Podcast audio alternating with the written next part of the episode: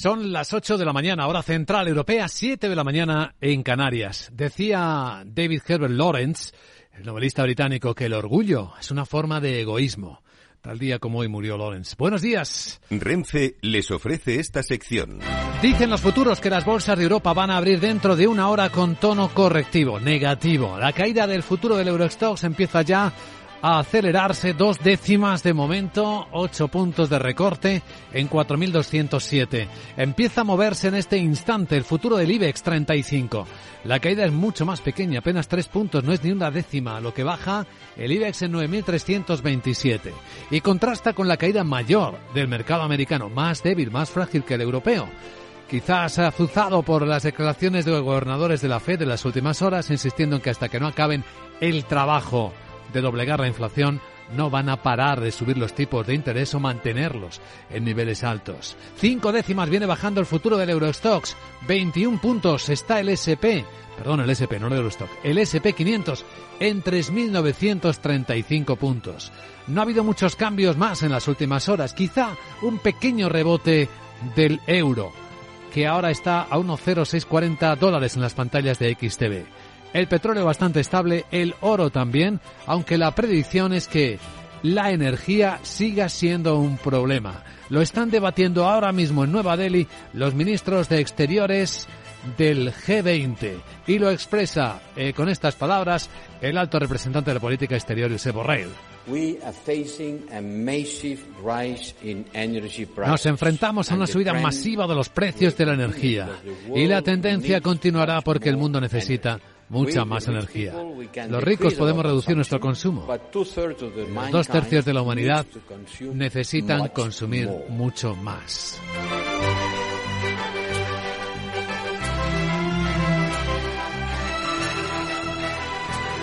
Capital, la Bolsa y la Vida, con Luis Vicente Muñoz. Y entre los protagonistas del día vuelve a estar Ferrovial después de las aceradas críticas eh, y protestas del gobierno de España por la decisión de la compañía de trasladar su sede a Luxemburgo. Algo que ha tardado mucho tiempo en decidir Ferrovial, buscando eficiencia en financiación, estar más cerca del mercado americano y también más seguridad jurídica. Pero lo que dice el gobierno, como por ejemplo la ministra Yolanda Díaz, es... Me dirijo, sí, a los accionistas de esa empresa que reconsideren esta posición. Y, por supuesto, espero que desde el Ministerio de Economía se adopten las medidas que sean menester para evitar que esto se produzca. Creo que esto no es ser españoles. Bueno, pues hablaremos de ello en la gran tertulia de la economía en tan solo unos minutos con Ramón Tamames, sí, con el candidato a la moción de censura al presidente del gobierno, que es nuestro contertulio habitual los jueves. Francisco Navarro, profesor del Instituto de Empresa, y Jesús Varela. Pero antes vamos a entrevistar al presidente de la Confederación Nacional de la Construcción, don Pedro Fernández Allen. Renfe les ha ofrecido esta sección. Mario, que eso de que no te da tiempo a pillar el tren. No te preocupes, que lo he mirado y hay un tren cada hora. Así que nada, salsero, duchita fría, cafetito para la resaca y ya te estás viniendo que está tu ahijao y toda su clase esperándote. Niños, saluda al Tito. ¡Tito! En Renfe tenemos la mayor frecuencia de trenes de este país. Nadie te da más. No todos los trenes son como Renfe. Renfe, tu tren. Las noticias capitales. El primer trimestre de este año va a ser frío también en intercambios comerciales, según acaba de vaticinar la Organización Mundial del Comercio. Que como factores sitúa la guerra en Ucrania, el alza de precios de la energía y el endurecimiento de las políticas monetarias que afectan a la confianza comercial global. Este sondeo trimestral se sitúa en 92 puntos, lo que supone contracción, cuatro menos que en el anterior. Por sectores, solo el comercio de automóviles está por encima de 100. Los peores, componentes electrónicos y transporte aéreo de carga. No lo será para el turismo. España espera batir este año su cifra récord de visitantes unos 85 millones de turistas internacionales espera, dos más que antes de la pandemia. Y el gasto un 12% por encima de los niveles del 19 y estará cerca de los 100.000 millones de euros. Julio y agosto se superará cada mes eh, los 10 millones de visitantes. Eso sí, la consultora Brain Trust advierte de que estas previsiones se van a cumplir siempre que la economía mantenga su buen comportamiento y de la moderación de la inflación en los principales mercados emisores. Mientras tanto, en el lado europeo, el Parlamento acaba de aprobar ya las nuevas normas eh, que quieren mejorar la transparencia de los mercados financieros. Una propuesta de la Comisión que data de noviembre de 2021 y destaca la creación de un registro consolidado de las transacciones en bolsa, la prohibición de recibir pagos por enviar órdenes de clientes o un techo a las negociaciones en las plataformas privadas. Y todo esto justo después de que el Reino Unido y la Unión hayan cerrado el último capítulo abierto del Brexit. Ahora el Reino Unido quiere mejorar la relación financiera con Alemania. Su secretario del Tesoro se reúne con el ministro de Economía y con el de Finanzas en Berlín para mejorar la cooperación regulatoria, un asunto pendiente desde la salida del Reino Unido de la Unión. También se compromete a no poner en riesgo la estabilidad financiera comunitaria y quiere trasladar a las empresas alemanas la seguridad jurídica del Reino Unido. Mientras tanto, en España, lo que se traslada a las empresas a COE por parte del secretario general de Comisiones, Unai Sordo, es la última propuesta de subidas salariales para los próximos tres años. Pide que la apruebe, que sería del 5% para el año pasado, del 4,5% para este y del 3,7% en 2024, revisables en función de la inflación y la situación económica de las empresas. Sordo asegura que de no alcanzar un acuerdo con la COE habrá conflictividad laboral. También, eso sí, habla de una cláusula de revisión salarial. En función de cómo evolucionan los beneficios de las empresas ubicadas en cada uno de los 1.300 convenios colectivos que tenemos que negociar en este año 2023, podemos ligar cómo se recupera la evolución de la inflación a esa marcha de los beneficios de las empresas, siempre y cuando haya un indicador público que dé información fehaciente de cuál es la marcha de las empresas. Y en la agenda del jueves, hola de nuevo Sarabot, buenos días. Muy buenos días, este jueves la gran fenomenal y espectacular Sarabot, o sea sé yo, te cuenta la agenda de Duda y Juernes y empiezo en España porque el Tesoro celebra subasta de bonos y obligaciones y se publican los datos de paro y afiliación a la Seguridad Social de febrero y la encuesta de ocupación en alojamientos turísticos, en la zona euro. Y en Italia esperamos la estimación preliminar de la tasa de inflación en febrero y la tasa de desempleo de enero. Además el BCE publica el acta de su última reunión en la que subió medio punto el tipo de interés oficial hasta el 3%, y en Estados Unidos se conocerán las peticiones semanales de subsidio por desempleo y los costes laborales unitarios del cuarto trimestre. Bueno Luis Vicente vamos a escuchar al presidente de la patronal de la construcción para hablar de ferrovial y de muchísimas más cosas, para que veas la sabiduría que esconde mi sarapedia me despido con un refrán refranero que viene al pelo. A ver. Jeje, marzo engañador, un día malo y otro peor. Uy. Chao. Uy, uy, uy, uy. Gracias, Sara. Sí, enseguida hablamos con nuestro invitado y de algo también con mucho fondo y mucha importancia para España. ¿Qué pasaría si las próximas licitaciones públicas quedan desiertas? ¿Saben por qué? Ahora lo vemos.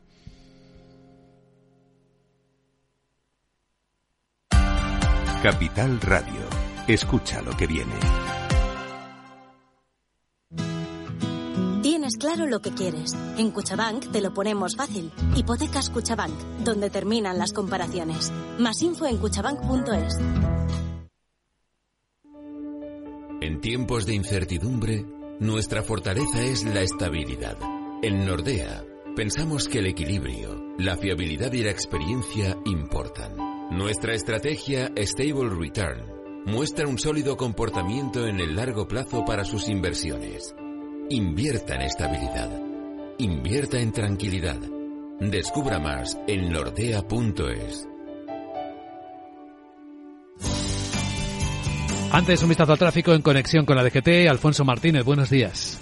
Buenos días. En este momento pendientes de dos alcances, uno en Vizcaya, en la A8 en Galdácano hacia Irún y otro en Soria, en la 2 a su paso por Lodares en dirección Madrid tengan especial cuidado si van a circular por alguna de estas vías. En Madrid hay circulación lenta de entrada a la capital por la A1 en San Sebastián de los Reyes, A2 en Torrejón de Ardoz y San Fernando de Henares. También en la A4 en Valdemoro y Pinto, A42 en Parla y Fuenlabrada, en la 5 en Móstoles y Campamento, la 6 desde Las Rozas hasta Puerta de Hierro y en la M607 en Colmenar Viejo y Tres Cantos y de salida de la capital en la A3 en Rivas. Además, en Barcelona hay circulación lenta en la entrada a la ciudad Condal por la 2 en Pallellá, también eh, en la C32 en San Boy y en la AP7 en San Cugat del Vallés en dirección Molins de Rey. En Valencia, complicaciones de entrada a la capital del Turia por la CV35 en San Antonio de Benajever. En Murcia, en la 7, en el centro comercial Dader hacia Almería.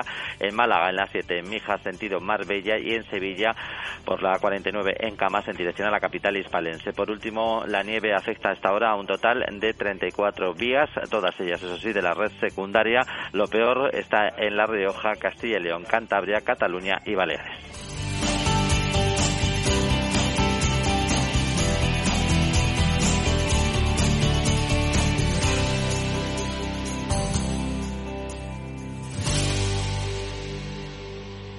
Capital, la Bolsa y la Vida, con Luis Vicente Muñoz. ¿Te habían pagado alguna vez por aprender?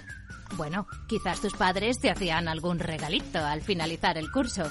Pero, ¿te habían pagado alguna vez 200 euros por aprender de trading? El broker IG lo está haciendo. IG está dando bono de 200 euros para operar en Turbo 24. ¿Cómo conseguirlo? Abrir cuenta real, hacer el curso de tres vídeos tutoriales y aprobar el test final. Más información en IG.com.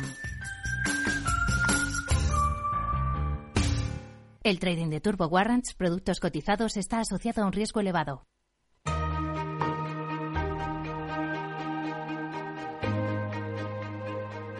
La entrevista capital.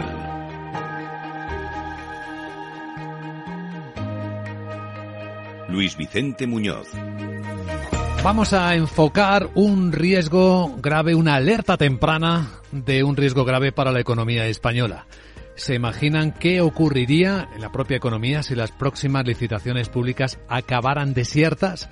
Las constructoras españolas han venido advirtiendo insistentemente al gobierno y lo han vuelto a hacer por escrito hoy, vamos a decir por qué, de que pueden fracasar las obras con fondos europeos si no acepta el gobierno actualizar los precios.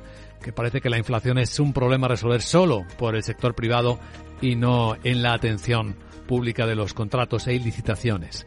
Pues hoy, jueves 2 de marzo, vence el sistema de revisión excepcional de los precios de los contratos de obras públicas y las constructoras están insistiendo que como no se prorrogue, puede haber un problema serio.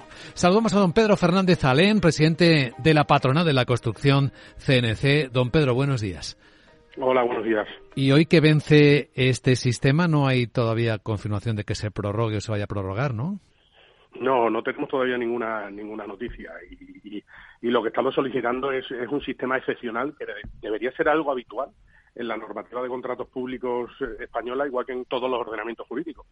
Contratos que tienen una duración muy larga, eso tiene un coste especialmente eh, gravoso y en una situación eh, fluctuante como tenemos a día de hoy, eh, aconsejan claramente un sistema de reequilibrio económico de los contratos. Ni se gana ni se pierde eh, dinero con, este sistema, lo que hace es asegurar la ejecución de los contratos. Y en un momento como en el que estamos, con una, cantidad de proyectos y licitaciones en curso y, que van a venir, eh, la verdad es que nos preocupa el que el gobierno no adopte una decisión razonable y en nada arriesgada para poder dar seguridad al plan de recuperación, transformación y resiliencia. Y aún probablemente eh, comprobando que el sistema actual no funciona demasiado, porque estoy viendo los datos. El año pasado se dispararon las resoluciones de constructoras un 17%, hubo más de 6.300 resoluciones de empresas constructoras en España. Los concursos acreedores han subido un 28%, es decir, que el sistema tampoco es que funcione. Claro, es que además esos datos son específicos del sector de la construcción que está liderando esto y por una cosa muy simple, porque es que los costes no encajan en lo que en lo que está presupuestado. Como bien has dicho, el, primer problema que tenemos es que el pliego ya de por sí en muchas ocasiones sale sin tener los precios actualizados. Es decir, sacamos una obra a, licitación o incluso una conservación, un mantenimiento o un servicio con un precio que viene de cuando se hizo el proyecto, que pudo, pudo ser en el año 2018, 2019, 2020. Es decir, de origen ya no tiene actualizados los precios. Y después no tienen un sistema de reequilibrio de los contratos, que es un sistema en el que cuando transcurre un, plazo razonable, es decir, ese plazo en el que se supone que está dentro del riesgo del empresario, pues ya se reequilibran los contratos. Pues claro, hay que tener en cuenta que hay contratos que duran eh, cuatro o cinco años y es muy difícil prever cómo va a evolucionar el precio del acero, del betún asfáltico, del aluminio, eh, más allá, bueno, a, día de hoy, más allá del día de mañana porque no sabemos qué es lo que puede ocurrir en la guerra de Ucrania o, en, la situación en la que nos encontramos. Entonces, bueno, esta preocupación mm, es, evidente en, el sector. Este problema de hacerse los suecos, si me permite la, la, expresión de las administraciones, ¿se está viendo en todas las administraciones? Me explico, no solo en la administración central, también en autonómicas y en locales. Eh, vamos a ver, el, sistema que se ha puesto en marcha es un sistema extraordinario que tiene importantes carencias porque no soluciona los problemas de las pymes eh, eh, ni, soluciona los problemas de las grandes infraestructuras. luego, si quieres, podemos comentar alguna, alguna limitación que haya tenido. Pero lo que, lo que está siendo especialmente sangrante está siendo con, principalmente con las haciendas locales. Es decir, esas, mm, esos ayuntamientos, diputaciones, diputaciones cabildos, en, los que no se, han no se han sometido en ningún momento a este sistema o simplemente cuando alguna empresa constructora le hace una reclamación basándose en el sistema, la norma ha dicho que si no responden es un no, con lo cual lo único que hace la Administración es no responder y tiene un no la, empresa. Esa empresa que lo que necesita es estabilidad y certidumbre se encuentra absolutamente desvalida porque se supone que la ley te dice que es un no, que han denegado tu solicitud. ¿Y, y de verdad, don Pedro, la Administración no les ha dicho nada de nada hoy que vence el plazo? nada, hay parte de la administración que está, está realmente preocupada porque porque se tiene que preocupar, está, está preocupada por la ejecución de los fondos europeos, está viendo desde un punto de vista contractual que esto es razonable, es habitual y ha venido funcionando en nuestro ordenamiento jurídico desde el año 65 hasta el año 2015, que se derogó con la ley de desindexación de la economía española, una ley que quería quitar la indexación a través del IPC de muchos de muchos eh, parámetros de la economía, pues metieron también a la contratación pública.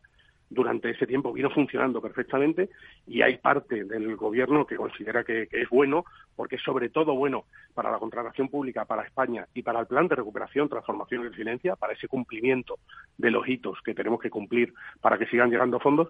Pero después hay otra parte que lo está viendo desde el punto de vista puramente monetario o presupuestario. Es decir, lo que quiero es gastar lo mínimo posible y me da igual lo que pase. Claro, eso pone en peligro no solo el plan de recuperación, transformación y resiliencia, sino también la viabilidad de nuestras empresas y principalmente el Vicente de las pymes, porque hay que tener en cuenta que nuestras empresas medianas y grandes son líderes mundiales, pero hay un tejido extraordinario de pymes que lo que hacen es ejecutar el día a día en ayuntamientos y contratos pequeños que también tienen un desajuste importante en costes.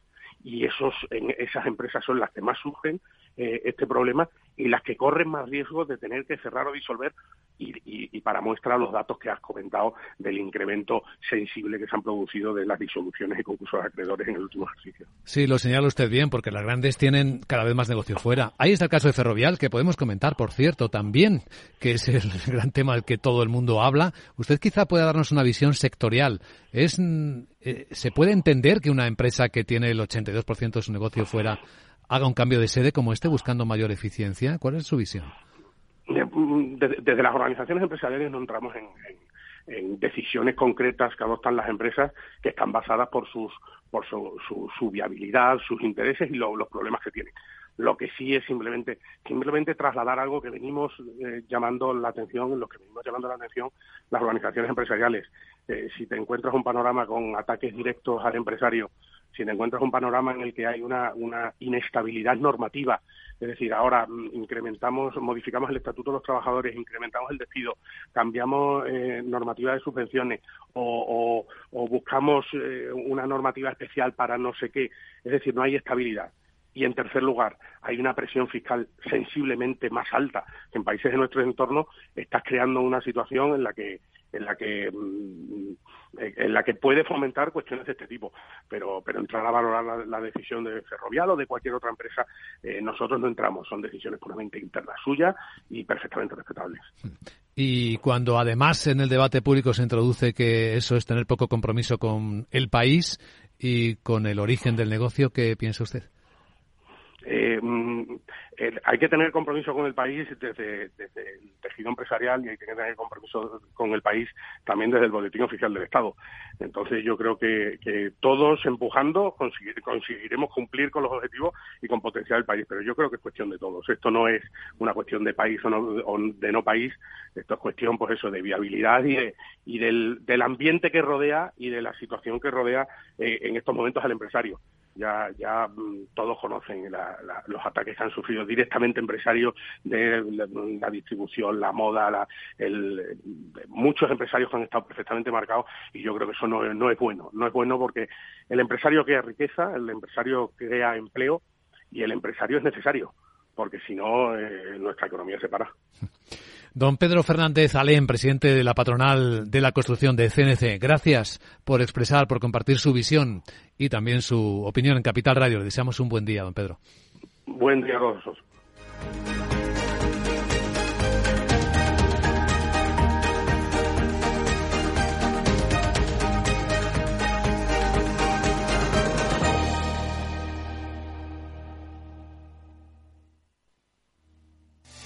¿Tipos de interés al alza? ¿Quieres invertir en bonos y letras? Auriga Bonos es la web especializada en dar acceso a inversores particulares a la renta fija. No esperes más. Invierte en bonos y letras del tesoro con aurigabonos.es o llama al 913-244200. Auriga Global Investors es una sociedad de valores regulada y supervisada por CNMV y adherida al Fogain.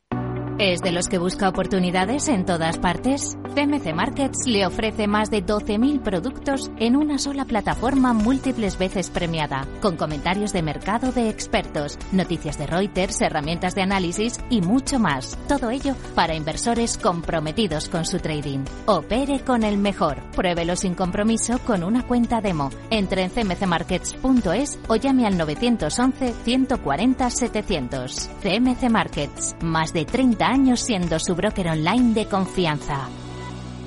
Los CFD son instrumentos complejos y están asociados a un riesgo elevado de perder dinero rápidamente debido al apalancamiento. El 77% de las cuentas de inversores minoristas pierden dinero en la comercialización con CFDs con este proveedor. Debe considerar si comprende el funcionamiento de los CFDs y si puede permitirse asumir un riesgo elevado de perder su dinero. Si quieres conocer mejor las empresas con las que trabajas, empieza por Informa. Compruébalo con tres informes gratis, el nuestro para que nos conozcas más y los dos que tú elijas para tu negocio. Solicítalos ya en Informa.es. Informa, líder en información empresarial. Capital Radio. Escucha lo que viene.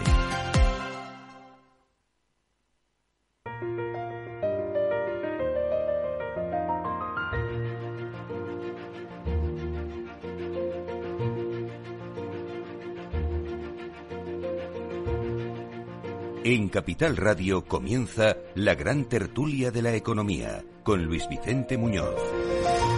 Pues sí, abrimos la gran tertulia de la economía con nuestros grandes contertulios. Y aquí, como tantos jueves, fiel a su cita, aunque ahora es uno de los hombres más solicitados de España, don Ramón Tamames, catedrático de estructura económica, académico de la Real Academia de Ciencias Morales y Políticas, aunque ahora le conoce casi todo el mundo, don Ramón, como el candidato Buenos días, don Ramón, muy buenos días. Buenos días, Luismi, y me alegro mucho de estar en la tertulia y poder comentar, creo, tú dirás, los casos del día, es decir, el, el caso de, de Mr. Bernie y también y sobre todo el caso de Ferrovial que es muy interesante desde el punto de vista de legislación de empresas, grandes empresas multinacionales. Sí, señor. Muy bien apuntado, muy bien traídos estos dos temas que nos tocan por muchos lados. Eh, ¿Cómo estás, Jesús Varela, presidente del Enguluca? Buenos días como dicen en Angola, a luta continúa. O sea, aquí seguimos al pie del cañón peleando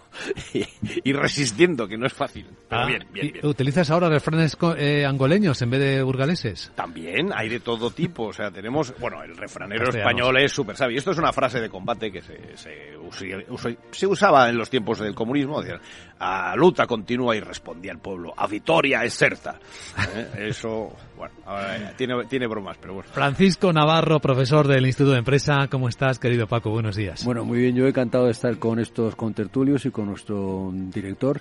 Y muy bien, hombre, yo quiero decir que la portada Financial Times de esta mañana, vamos, nos vuelve a decir, nos vuelve a hablar de la inflación hmm. y que ojo con las subidas salariales porque la inflación está absolutamente desbocada. Sí. Y entonces, pues bueno, habría que tener eso. Pues yo esta mañana cuando venía para acá eh, oía en una, una radio que tú conoces muy bien decir que mm, pues aquí se quiere ir a la, a la jornada laboral de cuatro días a la semana. Si vamos a cuatro y de, días. Y de seis horas, porque si no. Sí, sí, pero. Eso, pero... eso, Paco, es muy interesante porque yo me acuerdo cuando estudiaba económicas que había un libro muy famoso en Madrid que era el de Pedersen, un, un, economista danés, sobre la inflación. Y la frase principal era la siguiente. Eh, la inflación es un proceso de elevación de precios alimentado fundamentalmente por los salarios cada vez más altos, sin aumentos de productividad. Exactamente. Exactamente. Es que si vamos a la semana de cuatro días, eh, claro. la capacidad de producción práctica disminuye. Si disminuye la capacidad de producción práctica, aumenta el costo horario. Si aumenta el costo horario, disminuye la competitividad. Bueno. A menos que aumentes la productividad. Esa, esa la y si la productividad no aumenta, claro. disminuye. Hombre, sí, claro, hombre, claro, claro, claro, Pero veis que todo va ligado, ¿no? O sea, todo, este es un edificio que va que está sostenido ya, ya. y si se cae una pieza se caen todos. Sí, sí, pero no, pero con un agravante que no, no habéis recordado y es que en el momento en que empiezan a intentar ganar los salarios a la inflación se produce un fenómeno que ya está estudiado hace cien, casi 100 años que es el la eh, eh, espiral precios salarios la espiral. Suben los precios se aumentan los salarios. Aumentan los salarios suben los precios. Y así sucesivamente. Lo que no sube es el conocimiento porque tenemos experiencia histórica de sobra, eh, de sobra, de sobra para de saber sobra. cómo se comportan estas cosas. Claro. y, y es muy triste como empezaba hace un instante el profesor Tamames citando la historia de Tito Berni es muy triste de que pase el tiempo y haya cosas que se reproducen una y otra vez. Otro caso de corrupción, en este caso de las filas de claro. un diputado socialista como protagonista, sí. tráfico de influencia, parece, supuesto tráfico sí, de influencia, sí, otro conseguidor. Profesor Tamames, esto, no sé, a mí me parece muy triste tener que hablar de estas cosas, ¿eh? y no de lo que afecta a la vida de tanta gente. Y, y sobre todo de cara a unas elecciones a, a dos meses escasos, es decir, cuando estaban presumiendo de pureza, de no corrupción, etcétera, no solamente eh, se ha removido últimamente los los dos expresidentes de, de la Junta de Andalucía con sus seres eh, bien costosos para el contribuyente español, sino que aparece esta especie de corrupción que ayer precisamente todos los que pasaron del PSOE por los micrófonos de los medios decían la misma palabra, repugnante. Sí, repugnante porque sí, parece que era la consigna claro. que se daba desde el PSOE para repetir en la opinión pública. Me parece lamentable. Ahora quieren cubrir los nombres de los participantes en la trama. Y eso es increíble que lo estén intentando hacer porque se sabe que se va a descubrir todo el claro. De los beneficios de las huelgas, de la cocaína y de todo lo que lleva eso, que es una, es verdaderamente, tienen razón en esto, es repugnante. Sí, pero bueno, eso en, en palabras de del presidente del, del grupo parlamentario socialista, ¿A quién le importan los nombres? Lo dijo ayer, ¿no? O sea que pues, tampoco nos vamos a poner aquí. ¿Qué más te en da? detalle, ¿Qué ¿no? más te da? ¿Qué más te da que se funda tu claro, dinero en este tipo de cosas? Efectivamente. ¿no? Son entran ya en minucias, ¿no? Pero a mí me gustaría, antes de acabar con el tema que iniciamos la sí. conversación, con el tema de la inflación y los costes salariales, recordar, hay un estudio del The Economist, que si queréis os lo paso, donde vienen la los primera costes. plana de hace dos, domingos, dos, dos semanas. Es un ¿verdad? artículo, es un artículo que si queréis os lo paso donde vienen los costes laborales, laborales de la zona de China, Tailandia, Vietnam, Filipinas y tal. Claro, el coste laboral en, en, en la China están a 8,2 dólares coste horario pero es que ya todos los demás, Tailandia, Vietnam, etcétera, están en el entorno de 2 dólares, 2,5 dólares. Ya, pero... Claro, esa gente, esa gente tiene un costo horario bajísimo y trabajan y brutal. trabajan como leones Claro, y trabajan como leones. iba a decir como negros pero ya no se puede decir trabajan como leones por lo tanto yo vuelvo a insistir nuevamente si nosotros vamos a ir a la semana de cuatro mmm, días hombre pensémonos muy bien porque como nos ha recordado Ferrovial competimos en el mundo Que sí, que no competimos en España Vamos a ver. entonces ese sería un tema mm, Totalmente- interesante a tener en cuenta Totalmente de acuerdo, Paco. Eh, lo que pasa es que hombre, no nos debemos comparar con eh, economías asiáticas que están muy lejanas en, nuestro- en sus parámetros. En sus prestaciones sociales, en su estado del bienestar, ¿eh? etcétera, etcétera. ¿Compiten con nosotros? Eh, no, no, no, no compiten. Nos dan sopas con onda, especialmente Entonces los hay chinos. que preocuparse. Claro, claro, no, evidentemente. No, Entonces pero hay que compararse, También son, no, no, no, Hombre, no, no, no, de ninguna, no, hombre, porque las reglas del juego es como cuando se hacen comparaciones con Estados Unidos. Lo que tenemos que compararnos y, y nos va a pasar lo mismo es con la, con nuestros socios dentro de la Unión Europea fundamentalmente. Y ahí pasa, sigue pasando lo mismo, que la productividad es mayor y que los salarios reales son eh, en- eh, mayores, pero si los adaptamos al Producto Interior Bruto, son pues, pues incluso menores, ¿no? Entonces, Pero, por eso es- pero es que además, además de los salarios, que hacéis muy bien en insistir, porque son unos salarios increíbles, porque os ha faltado decir lo que se cobra en España. La, la media debe ser 18 o 20 euros por lo menos por la hora trabajada. Absolutamente de el acuerdo. señor, el señor Rafael del Pino ha manifestado que también se van por la falta de seguridad jurídica y tiene razón. En España se están haciendo barbaridades. Por ejemplo, en las eléctricas, en las fotovoltaicas, lo que se hizo fue poner unas tarifas muy atractivas y a los cuatro años se cambia totalmente todo y se arruina a los inversores. Y luego viene también el tema de, de los eh, de la seguridad jurídica en, en muchos aspectos, en muchos aspectos, porque viene un impuesto sobre las grandes fortunas que nadie se esperaba, viene un impuesto sobre las empresas eléctricas y las empresas bancarias. Sí, pero Ramón, Ramón, Ramón, pero un impuesto nuevo sobre la facturación, lo cual Claro. es una aberración por definición. Porque al final la mayor facturación no garantiza mayores beneficios. Y los beneficios están debidamente eh, eh, eh, eh, Grabados. grabados, esa es la palabra con esta, pues, que me salía, me salía tax en inglés, bueno, eh, con un impuesto sobre los beneficios de sociedades, que para eso está. Lo que pasa es que estamos, como es todo populismo del barato, pues entonces los bancos y las grandes eléctricas se están forrando. Bueno, cuando las eléctricas hayan tenido pérdidas, si se están forrando, mejor para todos, porque pagan impuestos.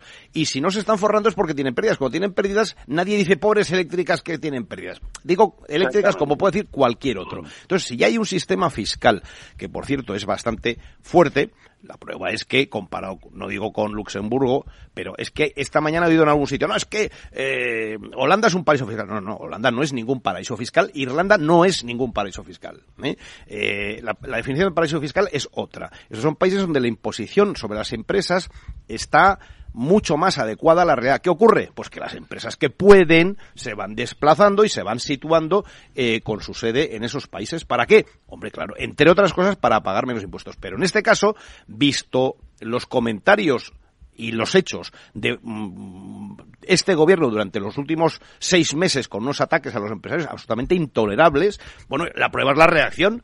Eh, dice la vicepresidenta, la vicepresidenta segunda, no, pues que el Ministerio de Economía tome las medidas. Pero usted qué se ha creído, pero ¿dónde, dónde se cree usted que está? O sea, esto es un... Ahora vendrá en Pablo Cuba, Iglesias claro. proponiendo la nacionalización de la industria eléctrica y de la industria bancaria. De hecho, es cuestión de horas. eh,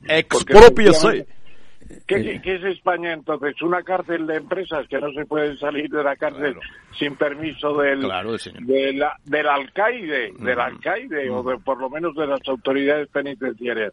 Bueno, estamos en un momento crítico de eh, tensión entre las grandes empresas y el gobierno. Pero porque la han generado ellos. O sea, eso no, no es que las grandes empresas Claro. hayan hecho nada especial. Es que de repente, para fines electorales y captación de votos, hemos estado oyendo unas declaraciones de, miembro- de miembros del gobierno que a mí personalmente me, me parecen como mínimo de vergüenza y además escandalosas. Bueno, está, está subiendo la temperatura. No sé si escuchasteis a la vicepresidenta tercera del gobierno, a Yolanda Díez, dirigirse a los accionistas de Sí, sí, Ferrovial. Claro, a eso es lo que me refería. Y yo creo que se está definiendo un futuro presidente de la COE, que podría ser Rafael del Pino, porque sería presidente, no funcionario al servicio de los Hmm. empresarios, como casa- pasa con el con el supuesto de Garamendía, me parece que se llama. No has dicho- que- no has dicho tú nada- no has dicho tú nada, Ramón. funcionario, No es presidente, es Claro. funcionario. Bueno, imaginaos que sois accionistas de Ferrovial. Ferrovial. Me dirijo, sí, a los accionistas de esa empresa, que reconsideren esta posición. Y, por supuesto, espero que desde el Ministerio de Economía se adopten las medidas que sean menester para evitar que esto se produzca. Creo que esto no es ser españoles. No, esto es ser filipinos. O sea, realmente esta señora, que además no habéis puesto el corte entero, eh, no sabe ni hablar en español, porque dice al alburde, Señora, léase usted el diccionario de la Real Academia Española y vea lo que quiere decir, porque está claro que usted quiere decir otra cosa. ¿eh? Quiere decir al abrigo o al socaire, efectivamente, pero no, no al albur. Bueno, es, esto es eh, pues lo, que hablamos siempre, cuando personas que no están capacitadas desarrollan un puesto. Entonces, el resultado no puede ser otro que la ley del solo es sí es sí, que etcétera, etcétera. Es decir, todo esto no pasa por casualidad. Pasa porque las personas que están tomando las decisiones, además, las toman en contra de las de los funcionarios, en muchos casos, de los ministerios y de las abogacías del Estado que le están diciendo que no hagas esto por esto y por esto y por esto. Y da igual. Bueno, pues adelante con los faroles. Bueno, una cosa que sí se está produciendo es, eh, con permiso, don Ramón, es, están empezando a hablar directivos y empresarios, ¿eh? porque Gonzalo Gortázar, el, el CEO de CaixaBank, ayer en un desayuno en CEDE con la Confederación de Directivos y Empresarios, hablaba sobre este acoso a los beneficios de las empresas. Juzgar a una empresa por el total de sus resultados pues es simplemente incorrecto. Creo que todos tenemos que hacer un esfuerzo de explicar que los resultados son más o menos altos en función de los recursos propios de una, de una entidad y si lo que queremos es resultados bajitos, entonces lo que queremos es empresas pequeñitas y por tanto ser un país de muy poca productividad, cosa que todos estamos de acuerdo que debemos evitar. Sí. Además de una cuestión, si nos dirigimos a los accionistas de, de Ferrovial, el 93% de los inversores eh, de Ferrovial son internacionales. O sea que y además, y además ya han dicho no son españoles. No, no, y además ya han dicho el principal, que es un fondo de inversión, que están de acuerdo. Y luego cuando tienes fondos, es decir, cuando tú tienes, tú eres una cotizada y tienes inversores institucionales, eh, tú tienes una figura que se llama el proxy advisor y el proxy advisor importa dos pepinos donde estés o donde dejes de estar. Ese hace recomendaciones a su asesorado, en este caso la, eh, el, Fondo de, Pensiones de, Canadá, por ejemplo, para que haga una cosa u otra. Es decir, este tipo de compañías como Ferrovial o como el Banco de Santander no están sujetos a las decisiones del presidente o las decisiones del accionariado español, están, están mm, sujetas a las decisiones de eh, capitales muy importantes, los fondos, y esos, mm, digamos, lo que quieren es rentabilidad del capital absolutamente.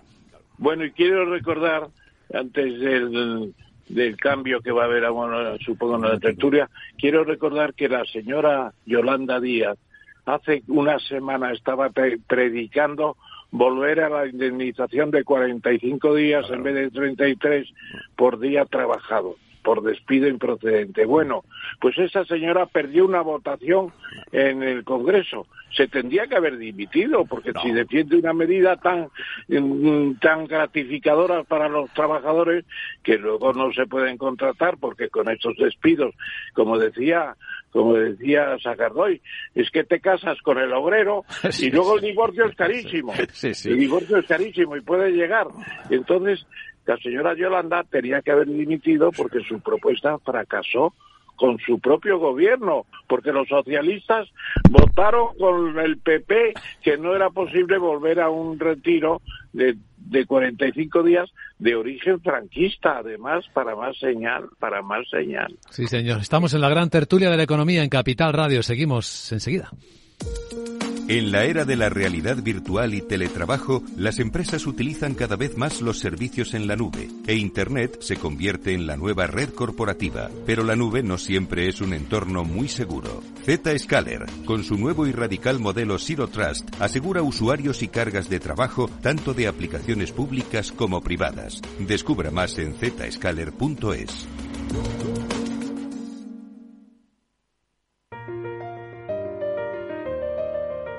La gran tertulia de la economía, solo en Capital Radio. Si os preguntáis cómo van a abrir las bolsas de Europa dentro de 22 minutos, os lo puedo adelantar ya, a la baja. Recortes que van a estar en torno a las cuatro décimas, cuatro o cinco décimas según el futuro del Eurostox. El IBEX está más fuerte.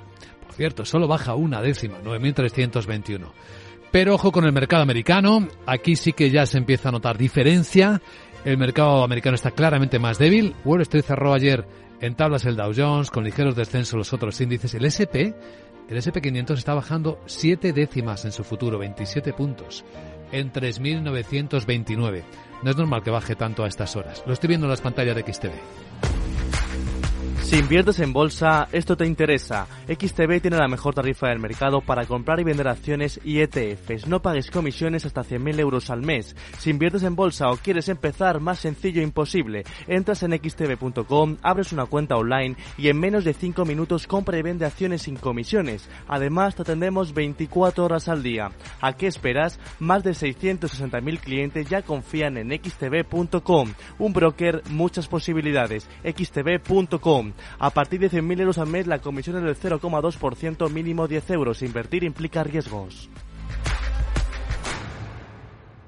Pues aquí seguimos en la gran tertulia de la economía, hablando de los temas más candentes del momento. Desde luego, ferrovial es un grandísimo tema, porque además el argumento que utiliza el gobierno para desacreditar su decisión de trasladar la sede social a Luxemburgo, pues puede dar mucho de sí. Por ejemplo, las palabras de la vicepresidenta segunda, Nadia Calviño, atribuyendo a que el origen, el crecimiento, lo que es hoy ferrovial, se debe al dinero de los españoles. Se trata de una empresa que, le debe todo a España, que ha crecido gracias a las inversiones públicas financiadas por todos los ciudadanos españoles. Es una empresa emblemática de nuestro país. Esta mañana en Capital Radio, y Laura Blanco lo adelantaba, lo tenéis en podcast por si queréis más información, hablamos de los orígenes de Ferrovial y cómo empezó efectivamente creciendo esa empresa. El propio Rafael del Pino lo cuenta, si padre, en un vídeo histórico en su web.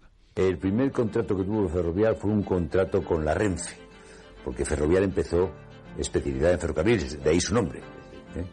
Un contrato que duró, por cierto, 16 años. Era un contrato de hacer agujeritos a las traviesas de ferrocarril, de hacer una cosa que no se hacía en España y que trajimos de Europa. Bueno, pues ahí lo tienes. Profesor Tamame seguro que sabe mucho también de esta historia. Sí, porque, porque esto era en época de Franco, casi seguro, ¿no?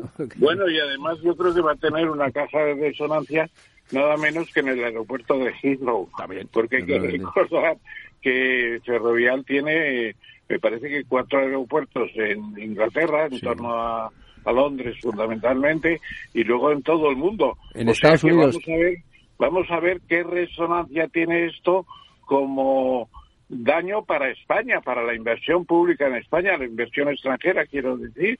Es un caso más de inseguridad jurídica usted quiere aprovechar una legislación universal y le dicen que es usted un ladrón de Bagdad.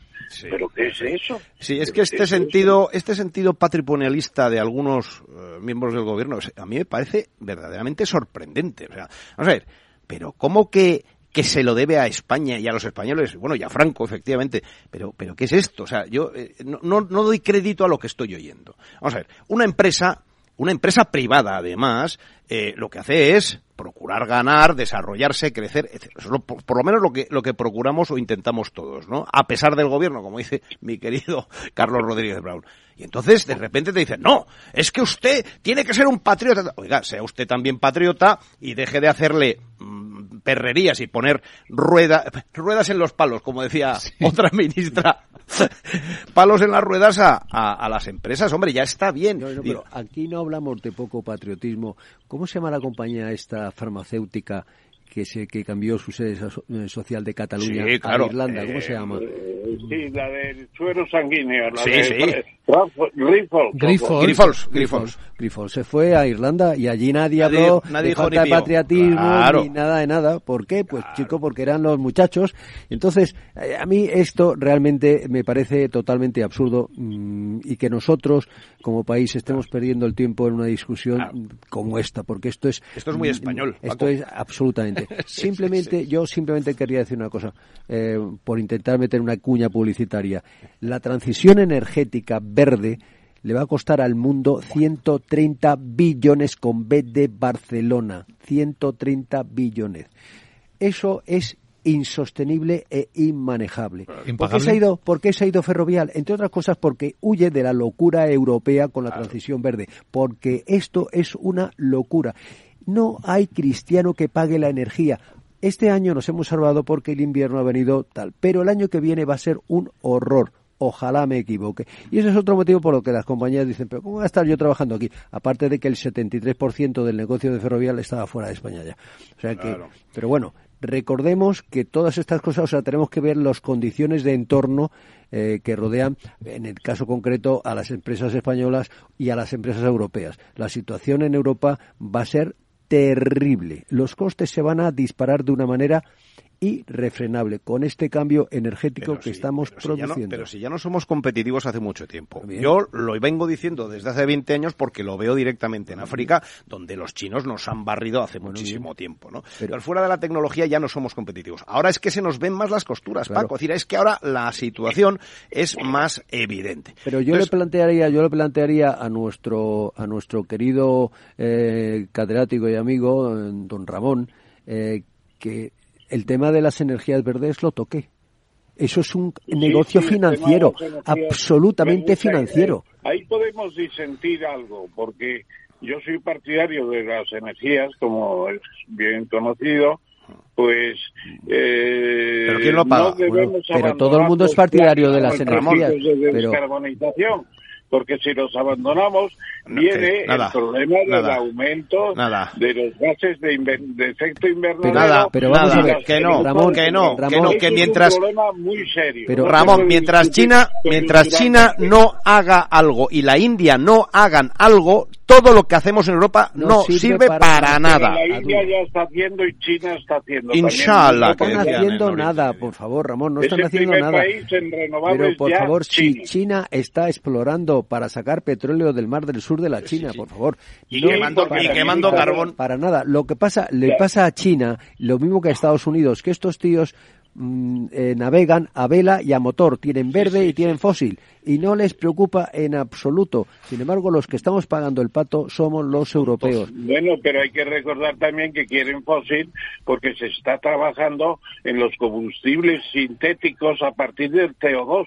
Es que van a transformar el CO2 en un combustible, digamos, verde prácticamente. Eso no se lo y el petróleo va a seguir ahí. Ah. Va a seguir ahí el petróleo seguramente, pero, verde. Ni lo dudes ni lo dudes, pero bueno, em, eh, hoy en día simplemente para, mm, en números redondos, los fósiles son responsables del 85% de la energía que sustenta la industria y los verdes el, 0, el 4%. Ya me contarás tú a mí cómo vamos a pasar del 4 al, al 85%. y sobre todo, ¿quién paga esa inversión? Porque es que como no es eficiente, se hace porque se está subvencionando, pero no es eficiente. No, es eficiente, de ninguna manera. Porque los costes de la fotovoltaica y de la eólica han caído en vertical y tenemos, por ejemplo, tenemos molinos de 12, de 12 megavatios. Cuando se un disparate, un disparate.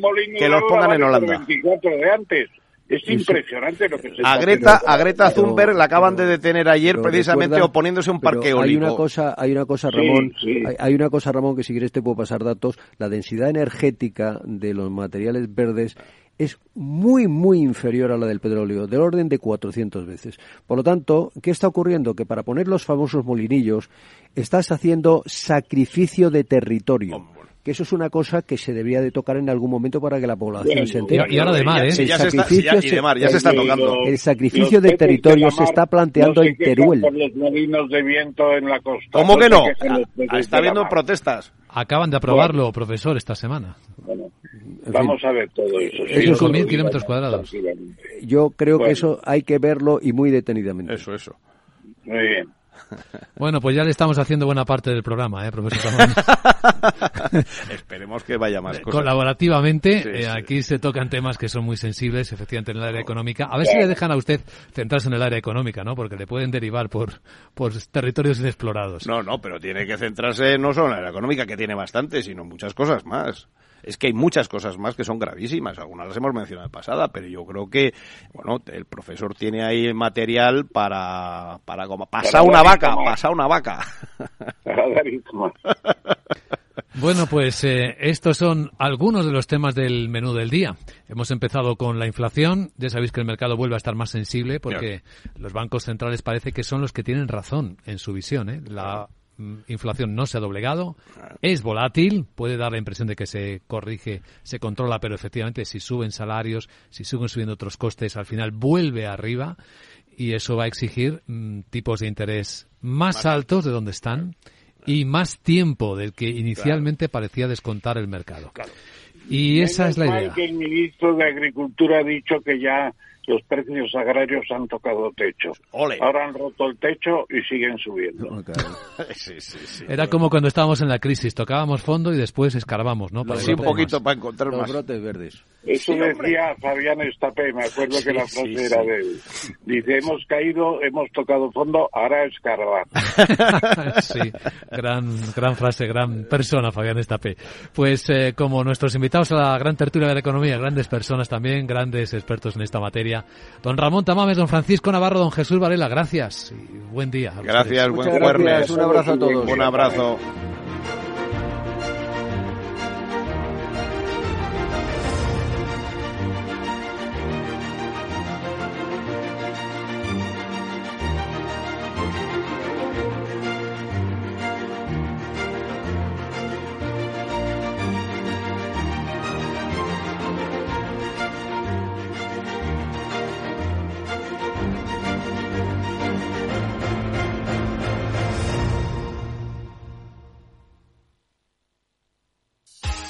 DEPAM, 150 años de consistencia en gestión de fondos de inversión y mandatos. Optimiza tu cartera con nuestras especialidades en renta fija, renta variable e inmobiliario cotizado. Consulta depamfans.com y a tu asesor financiero. DEPAM, confianza y conocimiento. Tío, ya estoy en el tren. A ver si tengo suerte y llego tarde, ya sabes. 30 minutillos y me ahorro el billete. No creo que en media hora me pierda mucho allá en el pueblo. Como mucho al Paco contando por enésima vez cómo conoció a la Juani. Con el compromiso Renfe de puntualidad, si tu tren AVE se retrasa más de 15 minutos, te devolvemos el 50% y el 100% si se retrasa más de 30. Normal que alguno prefiera llegar tarde. Nadie te da más. No todos los trenes son como Renfe. Renfe, tu tren. Inversor, compra acciones de bolsa. IBEX, DAX, Dow Jones y muchos más. Invierte en acciones y ETF sin comisiones hasta 100.000 euros al mes con XTB. Abre tu cuenta 100% online en solo 5 minutos. Un broker, muchas posibilidades. XTB.com. A partir de 100.000 euros al mes, comisión del 0,2%, mínimo 10 euros. Invertir implica riesgos.